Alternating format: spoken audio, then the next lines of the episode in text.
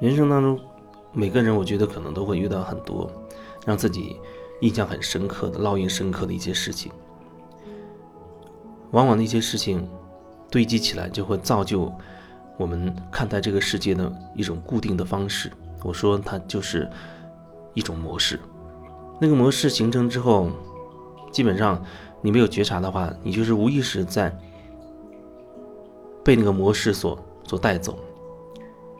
你可能会无意识的就会得出一些结论，判断一个人，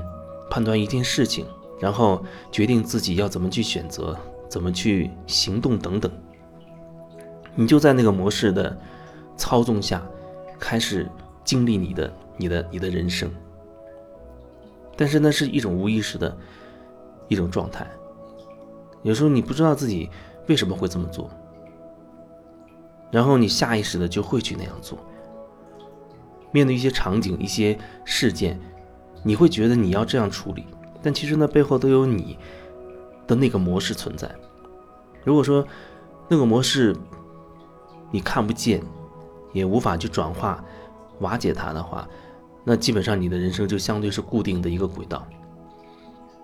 可能它会有上下轨道一个区间。那么你你的人生无论发生什么，你做什么，遇到什么人，基本上你的人生的轨轨迹那个轨道就是在这个上下轨之间。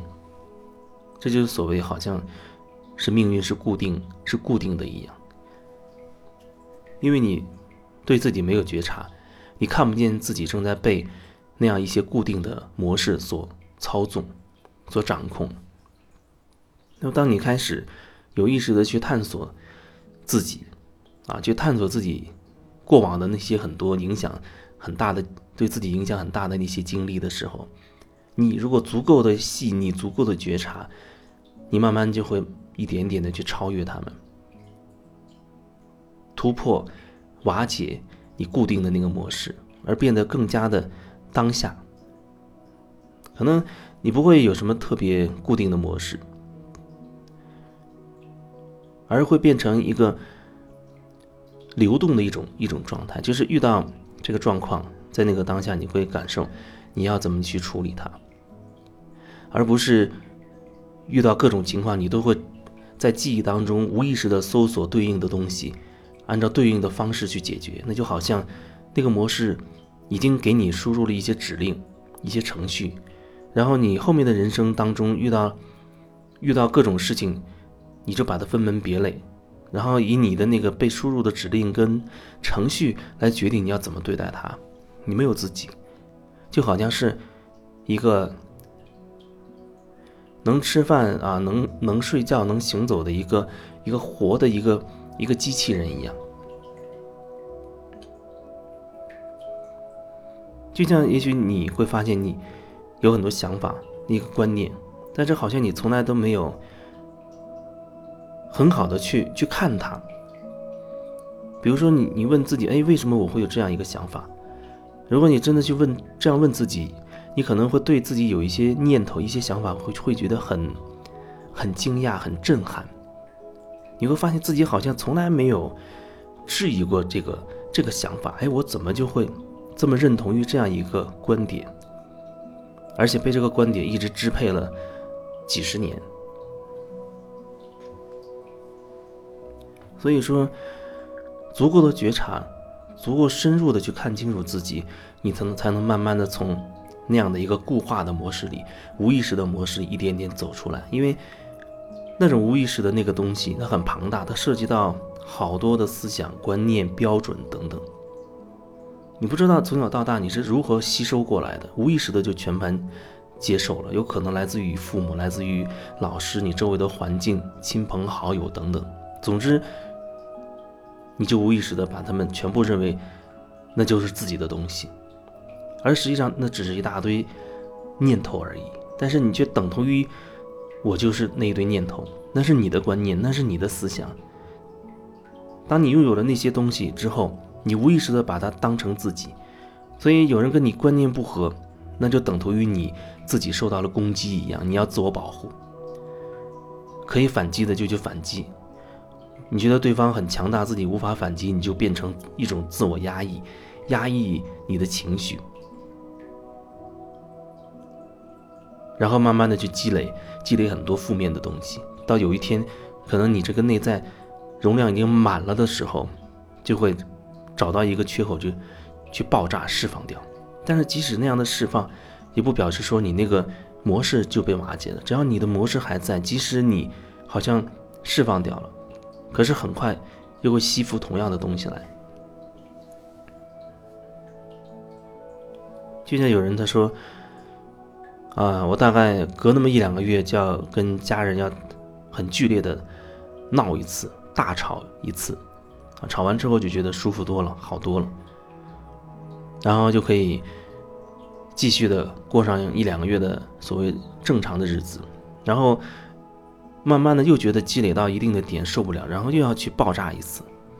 就不断的这样这样去，就像一个循环一样。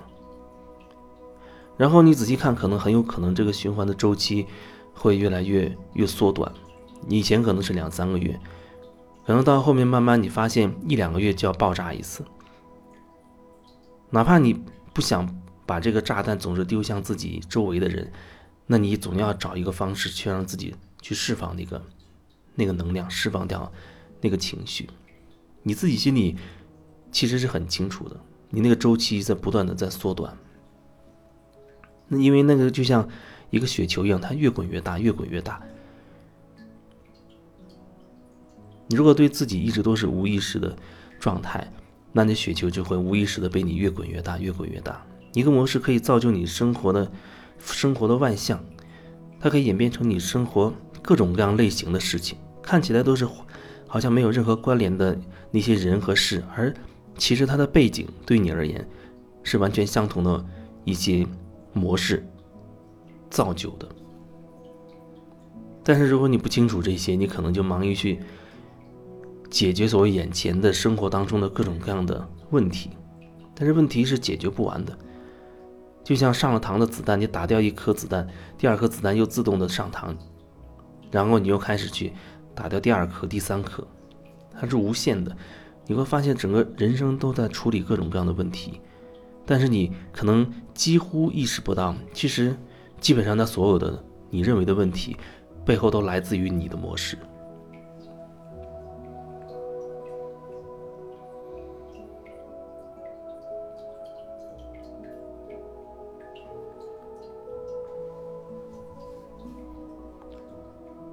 当人遇到问题堆积的太多，严重的程度已经大到自己无法承受的时候，哦，我们就要。千方百计找各种途径去，去所谓的解决它。有时候，好像人世间你看起来没有办法能够解决了，你不知道该怎么去解决它，然后就会找一些千奇百怪的方式，就好像无病啊有病乱投医似的，会找各种各样的，哪怕你曾经根本就不相信的那些诡异的方法啊，去解决眼前的这个所谓的问题。可是你无论用什么样的方式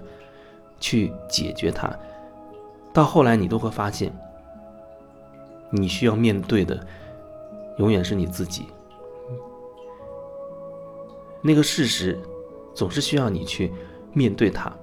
它才能真正的啊有机会过关流走。有一些你不愿意去看的，它就始终卡在原地，然后。堵住的那个东西，它会演变成你生活很多的的事情。那些事情其实就是在提醒你，你看，你有一个点堵着的，提醒你要看它，好好看一看堵住的那个地方。你如果一直不看，那它可能就会滚成更大的一个雪球，也就是演变成所谓对你而言更严重的一些事情。提醒你要去看，你看那个地方堵得已经很厉害，堵了很久了，你要不要看？如果你还不能去看，那它继续去演变成更大的雪球，演变成对你而言更严重的一些事情，直到那东西足够引起你的重视的时候，你可能才会真的意识到所谓问题的严重性。但那时候，也许有人会演变成一场大病，或者演变成一些很很痛苦的一些事件。如果说你那时候还没有想到你要自我觉察，去。自己好好看一看，那曾经发生过的到底是什么的时候，如果你还是不愿意看，你可能就会选择一些极端的方式去切割掉，就像比如说，当问题那个点已经演变成你身体的一些疾病的时候，你可能只会想到说要要去治自己的这个病，开一刀或者得了什么更严重的，去把它切割掉等等，用各种手段，就是很难去真的去探索你为什么会变成这个样子，很难去探索那个源头的那个点。到底是什么？那个堵住的地方到底是什么？也许它只是很不起眼的一个小点，可是它慢慢的随着你你的这个岁月的流逝，它可能真的一点点会演变得越来越严重，越来越所谓的越来越大。那点可能小到，也许很小的时候，你只是希望啊，你妈可以抱你一下。可是，也许那个时候你妈正好有事情，她急着要出去工作，也没有来得及跟你打招呼就就走了。你可能那那一刹那就会有一种被抛弃的这种感觉，事后也没有人跟你解释什么，也可能就是这样一个很小的一个事件，但是在你内心烙印下一个点，就是你被抛弃了，那种被抛弃的感觉开始产生了。那可能在你后面的生命当中就会遇到各种类型。让你体验到被抛弃的感觉，也许你的亲密关系里就会呈现出谈着好好的，对方就要分手了，或者亲或者你的闺蜜好朋友在背后可能捅了你一刀，关机的时候哦没有跟你在一起等等，所以慢慢的去去探索那曾经发生的那。那个让自己烙印深刻的那些点，也许那个事情本身看起来并不大，但是它假以时日发展出来的那个影响力，可能就会变得很庞大。所以，如果说你对你眼下的这些现状不满，那你至少